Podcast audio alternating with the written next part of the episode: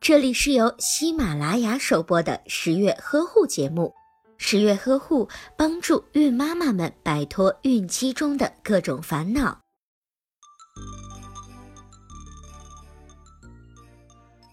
我们通常会把整个怀孕的过程分为三个阶段：零至三个月为孕早期，四至七个月时为孕中期，八至十个月时为孕晚期。由于在怀孕的各时期，胎儿发育的情况有所不同，准妈妈们的自我监护重点也会有所改变。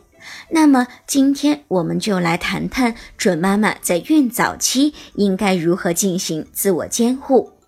一、预防感冒。如果准妈妈是因为感冒发烧导致体温较长时间维持在三十九度左右，这种情况下就可能会严重的刺激子宫收缩，引起流产的情况，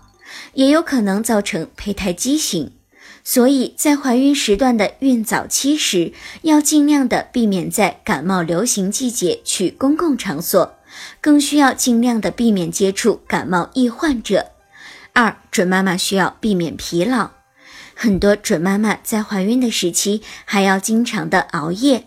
这样长时间的辛苦工作容易导致流产的情况。所以在这里我们要再次提醒孕妈妈，一定要让自己睡够八个小时，